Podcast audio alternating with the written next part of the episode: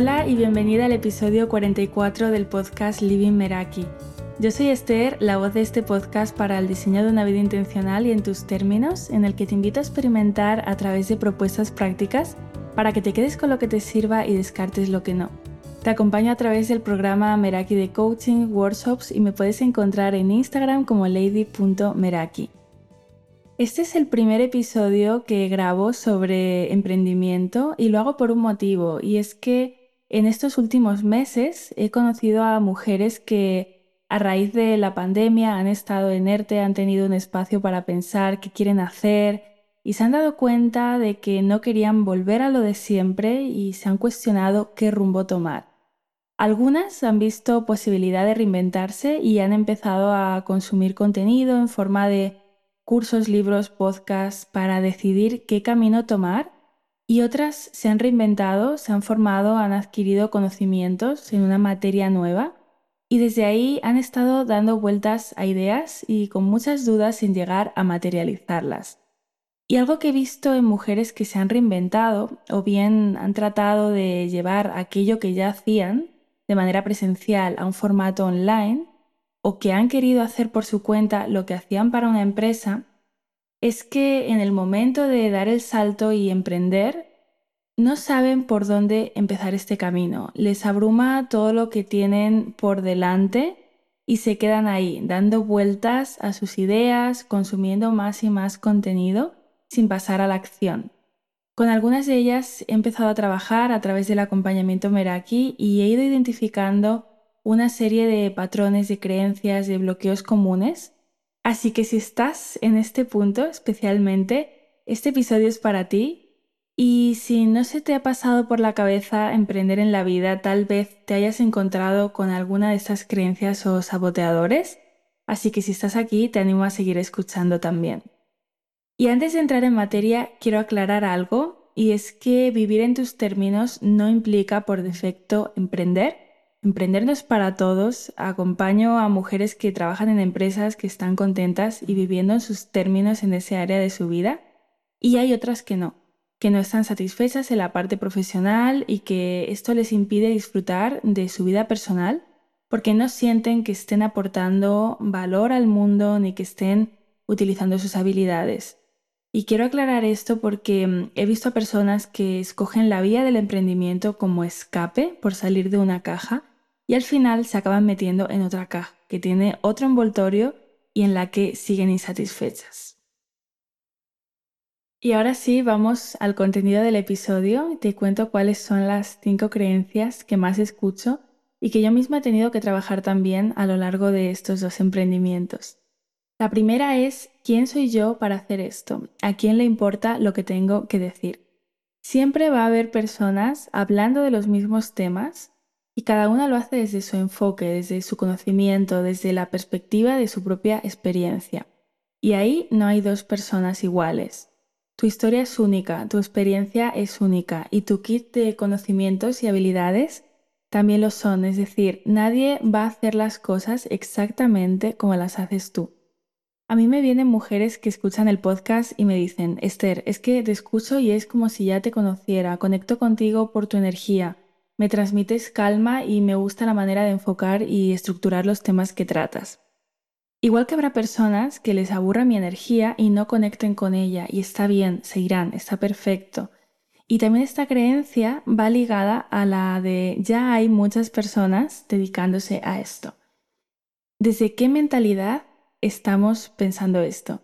Desde la escasez, del pensar que no hay personas que necesitan lo que yo ofrezco porque esta necesidad ya está siendo cubierta por otras personas. ¿Qué pasaría si todos pensáramos igual? Es real, hay muchas personas que se dedican al coaching, al marketing, al diseño gráfico, al mundo del bienestar, cientos, miles. Lo cierto es que cada persona resuena con alguien por algún motivo y también según la etapa de la vida en la que esté. Va a haber una combinación de persona más temas que trata que les va a resonar más en un momento de, su vida, por sus propias vivencias. Y es que cuantas más personas haya dedicándose a lo mismo, más abundancia se va a generar. Una mujer a la que acompaño quería crear una membresía que es un modelo de negocio por suscripción mensual o anual, y decía que, es que estaba siendo un boom el de las membresías y que hay muchas. Y sí, la realidad es que es cierto, hay, hay muchas membresías ahora. Pero, ¿qué ofreces tú y a quién? ¿Y en qué ayuda tu membresía a esas personas? Cuando ponemos el foco ahí, a lo que podemos aportar, cambiamos ese chip de la mentalidad de escasez. De hecho, que haya muchas personas dedicándose a algo ya valida el interés, la demanda y la necesidad. La siguiente creencia es la de necesito dejar mi trabajo actual porque no tengo tiempo para compaginar trabajo y emprendimiento a la vez. Cuando pensamos esto, eh, estamos subestimando lo que podemos lograr en 1, 2, 3, 4 años y nos quedamos anclados en aquello que no nos satisface en este momento. En esa famosa rueda de estoy haciendo algo que no me gusta y no veo salida. Aquí no estamos teniendo en cuenta el poder de lo pequeño, de las rutinas diarias alineadas con aquello que queremos lograr, de hacer espacio en nuestra vida y también de renunciar en cierta medida y dejar salir cosas para dar espacio al nuevo proyecto. Necesitamos que esté entre nuestras principales prioridades y eso requiere pagar el precio, eso implica a veces renunciar. Lo que muchas veces queremos es el resultado, pero no estamos dispuestas a, pagar el precio y aquí necesitamos hacer un ejercicio de honestidad con nosotras mismas y preguntarnos si, si estoy dispuesta a priorizar mi proyecto pensando en mi yo futuro. Yo no soy partidaria de los mensajes positivistas de déjalo todo, sigue tu pasión. La realidad es que hay facturas que pagar, no podemos poner toda la presión económica a un proyecto que recién está iniciando porque entonces vamos a actuar desde la necesidad, desde la escasez, y ese no es el lugar del que van a venir tus mejores ideas y decisiones, ni desde el que vas a aportar verdadero valor. Y algo que te permite compaginar trabajo y emprendimiento es poder comprar tiempo, es decir, invertir, algo de lo que vamos a hablar después. La siguiente creencia es la de tengo que exponerme y no puedo hacerlo. Esta creencia es la de pensar que no puedes dedicarte a algo que requiere exponerte en redes sociales, aparecer en vídeos, mantener una comunicación con tu comunidad si se trata de, un proyecto donde eres la cara visible. Ahí estamos partiendo del no puedo, no puedo hacer esto, sin contemplar que hay habilidades que aunque ahora las veas imposibles para ti, se pueden trabajar y te pueden abrir puertas. Con la frase de es que soy realista, te estás negando automáticamente posibilidades que están ahí para ti. Y más allá de eso, eh, te pongo el ejemplo también de la vecina rubia, ¿no? De cómo ella ha conseguido llegar a donde está desde el absoluto anonimato y utilizando esa cualidad de misterio como valor principal de su marca. La creencia número 5 es necesito certezas. A menudo pensamos que necesitamos una garantía para empezar, una garantía de que va a salir bien, de que va a merecer la pena el esfuerzo. Y buscar certezas nos da seguridad. La realidad es que parte del viaje de emprender es lidiar con la incertidumbre, especialmente al inicio. Otra certeza que a veces buscamos es la de no empezar hasta no tener claro en mi mente lo que voy a hacer y esté todo el camino planificado. Creemos que debemos saber todo lo que necesitamos saber en lugar de ir averiguándolo sobre la marcha. Pero lo cierto es que hay muchas cosas que todavía no sabemos porque en realidad no las podemos saber. No podemos saber cómo va a ser nuestro próximo lanzamiento, si vale la pena hacer un podcast o un canal de YouTube o escribir un libro o ofrecer X servicio o otro tipo de acompañamiento, ¿no? Aquí el punto está en experimentar, en descubrir, en lugar de esperar una certeza y tratar de imaginar lo que puede ser la realidad. Cuando sientas esa necesidad de certeza puedes preguntarte, ¿esto es algo que realmente puedo saber en este momento? ¿O necesito experimentar para encontrar esa claridad, ese conocimiento que estoy buscando? Confiar es parte del proceso y a veces no se, no se trata de buscar la, la certeza como tal, sino de poder testear. Esto no es enemigo ni opuesto de el, hacer eh, testeos, el hacer em, eh, bueno, encuestas, cuestionarios entre tu audiencia para ver por dónde puedes empezar a, crear, ¿no? Partiendo de una base. Tampoco se trata de ir con un lienzo en blanco, pero eh, ni, tampoco de lo contrario, ¿no? De imaginar exactamente cómo tiene que ser. Aquí podemos encontrar un, punto medio. De hecho, el estar en contacto con, las personas a las que vas a ayudar te va a dar feedback para seguir creando, ¿no? A lo mejor imaginas algo en tu cabeza y va pasando el tiempo y se transforma, pero es algo que solo sucede en la práctica y, necesitas experimentar. Yo empecé con una cuenta de Instagram para ir compartiendo lo que me funcionaba, qué libros leía, desde una posición del, puro compartir y di muchas vueltas, ¿no? La manera en, la que empezó no tiene absolutamente nada que ver con lo que es hoy en cuanto a contenido. tampoco sabía que iba a acabar haciendo un podcast ni determinados workshops. Era algo que en un inicio mm, yo no podría haber imaginado. Ahora vamos a ver acciones y comportamientos que en ocasiones nos impiden crecer y lo que te cuento a continuación está basado tanto en mi propia experiencia como en lo que he visto en las mujeres con las que trabajo. Lo primero es empezar y centrarnos únicamente en crear publicaciones en Instagram o en cualquier otra red social. Sin foco, sin plantearnos a quién queremos ayudar, cómo podemos hacerlo y sin conocer a esas personas que hay detrás resonando con aquello que compartimos. Es habitual crear contenido y desmotivarnos porque nos lleva mucho tiempo crearlo, no tenemos sistemas implementados mm, y, no lo están viendo, ¿no? Porque también queremos esos resultados rápidos y tendemos a compararnos con personas que a lo mejor llevan años haciendo una cosa y, de pronto queremos estar ya allí, saltándonos ese peaje del tiempo que requiere construir eh, una comunidad. Luego también está ese pensamiento ¿no? que nos lleva a actuar de mm, no es el momento de crear contenido de alto valor, porque cuando tenga X número de seguidores es cuando voy a hacer esto, es cuando me voy a exponer y, la realidad es que desde hoy puedes actuar como si ya tuvieras esa comunidad. El número de seguidores no es lo que va a definir tu valor ni la calidad de lo que haces. Desde hoy puedes crear contenido como si éste estuviera llegando al número de personas que quieras imaginar.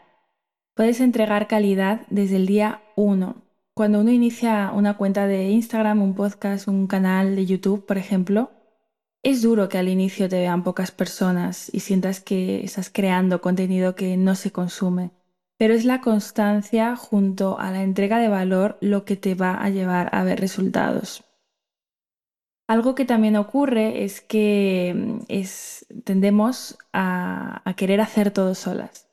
Y es cierto que al inicio harás de todo y habrá tareas que te gusten más, otras que te gusten menos, pero ahí justo se agradece contar con al menos una persona que haya transitado el camino que tú estás empezando a recorrer y también crear un entorno que te potencie o que no sea una fuente de desmotivación. Y esto va ligado con no invertir. Y es que tendemos a pensar que, nada más comenzar, eh, pues si tenemos que invertir, pues la, primera inversión que podemos hacer es la página web, es el branding, es una sesión de fotos.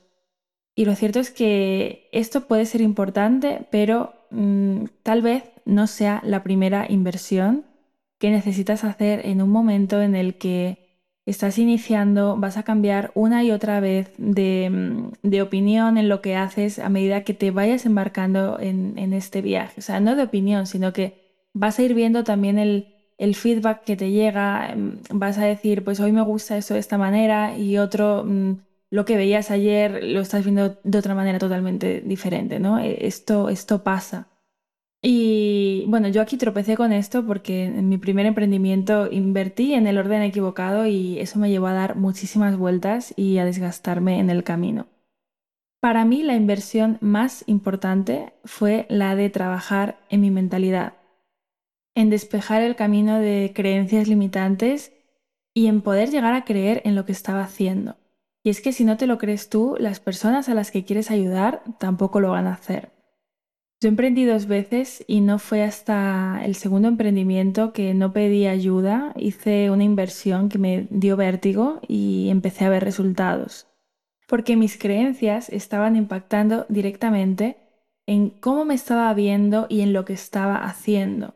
Y sentí miedo, muchas dudas, mucha incertidumbre. Mm, dije sí a dejarme acompañar. Bueno, en realidad me dije sí a mí misma cuando esa inversión estaba mm, por encima de mis posibilidades en ese momento, pero al mismo tiempo tenía todo el sentido del mundo hacerlo. Estaba cansada de hacer cursos, de ver contenido donde sentía que no había avances ni transformación, de estar dando vueltas a lo mismo una y otra vez. Y esto creo que ya lo he contado en, otro de los episodios, pero una frase que, que me dijo mi coach en una de nuestras sesiones y es que lo que inviertes en ti es el reflejo de lo que crees que vales.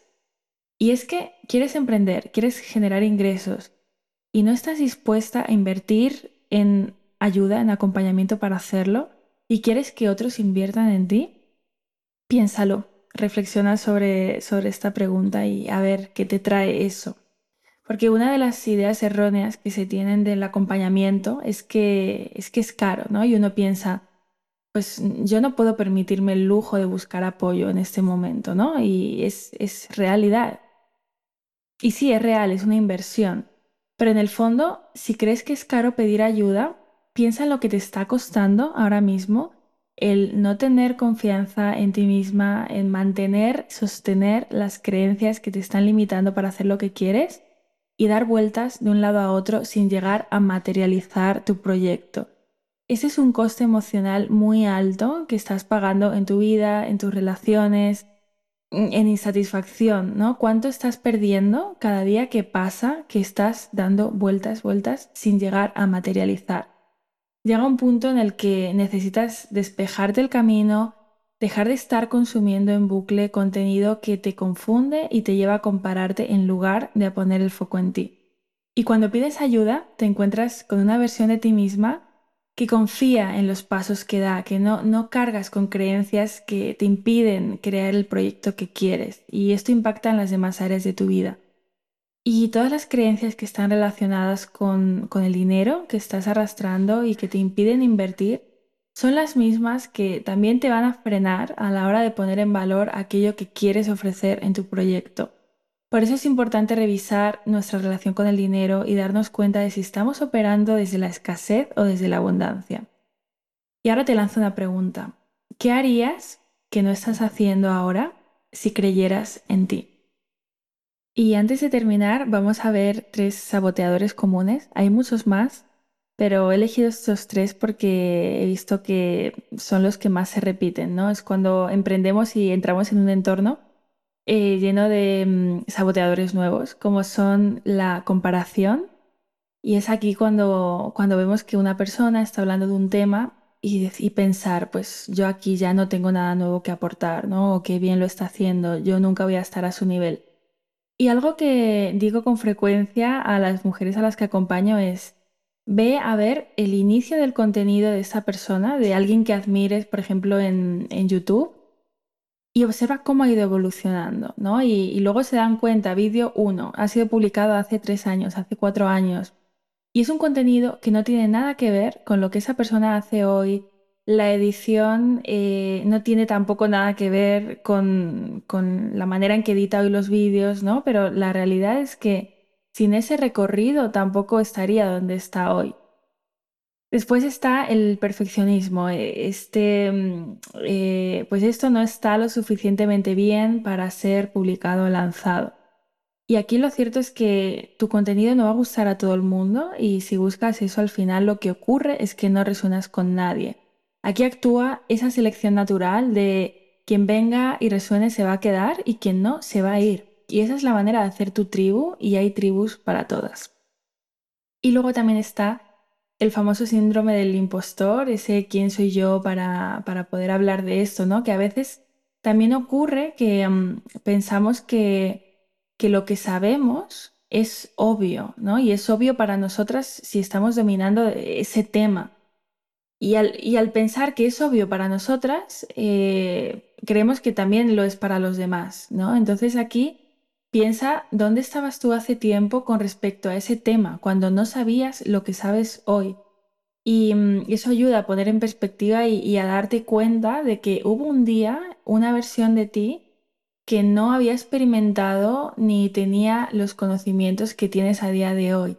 Y hay muchas personas que están en este momento en ese lugar en el que pudiste estar en el pasado, antes de recorrer todo ese camino. Y esto a veces se nos olvida. Y vamos llegando al final de este episodio y hoy te propongo una propuesta práctica interactiva. Para acceder, escríbeme un mensaje a través de Instagram en lady.meraki o al correo ester.ladymeraki.gmail.com y cuéntame qué te está parando, dónde estás bloqueada, con qué creencias te identificas y te enviaré unas preguntas para que puedas desarrollar en tu cuaderno.